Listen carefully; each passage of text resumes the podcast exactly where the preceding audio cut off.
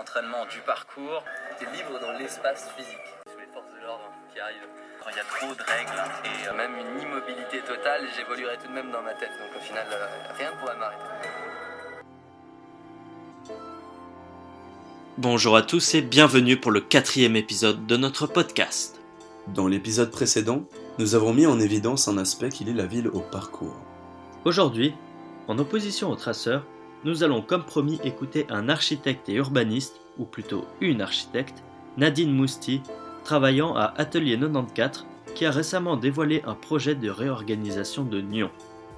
Que pense-t-elle du parcours en ville? Pour ma part, c'est quelque chose d'assez intéressant parce que ça montre qu'on est tous libres et qu'on s'approprie chacun à sa manière l'espace.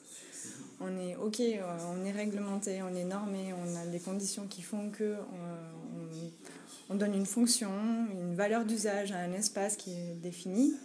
Mais après, les personnes, bah, quelque part, elles sont un peu libres aussi de, de s'approprier l'espace. Donc, euh, je dirais que ceux qui pratiquent le parcours, peut-être que c'est un peu dérangeant parce qu'ils ne ils rentrent pas forcément dans un cadre de réglementation, de normes. En tant que professionnel, comment perçoit-elle le fait que des traceurs puissent utiliser son œuvre différemment que l'usage prévu? Est-ce que ça la dérangerait? Pas du tout, parce que je trouve que justement, ça montre qu'un espace peut euh, accueillir plusieurs activités, plusieurs euh, fonctions, même si, euh, encore plus intéressant, je trouve que quand on a créé un espace, on sait quel usage il va avoir, et puis qu'il y a une autre personne, qui ou d'autres personnes qui arrivent et qui vont l'utiliser différemment, bah, c'est super intéressant de voir comment les gens s'approprient euh, différemment l'espace. Et qu'est-ce qu'on en fait, qu'est-ce qu'il va devenir, comment il va évoluer dans le temps? Est-ce qu'au contraire, il va s'embellir ou euh, il va complètement se dégrader? C'est un petit peu ça. Ça dépend vraiment de ce qu'on va y faire. Et je trouve que, pour moi en tout cas, euh, en tant que jeune architecte, Malgré ces propos, l'accessibilité aux différentes infrastructures comme des bâtiments par exemple n'est pas facilitée lors de la conception de ceux-ci. Bien au contraire. Sûr, enfin, il y a une question aussi sécuritaire euh, qui est obligatoire à prendre en compte. Après, ben, forcément, je pense qu'on ne peut pas non plus euh, tout euh, légiférer, tout, c'est juste pas possible. Parce que sinon, ben, on n'y verrait plus. Quoi, hein. C'est pas compliqué, vous aurez des gardes-corps partout, enfin, il y a des choses.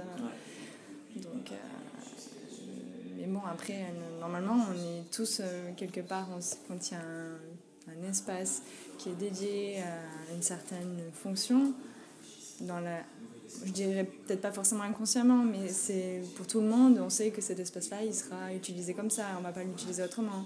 Mais par contre, après, il y a des gens comme ceux qui font le parcours, bah, qui, oh, tiens, là, cet espace, on peut peut-être arriver à faire quelque chose d'autre que de se l'approprier. Euh, et du coup, on peut pratiquer notre activité. Donc, bah, voilà, après, c'est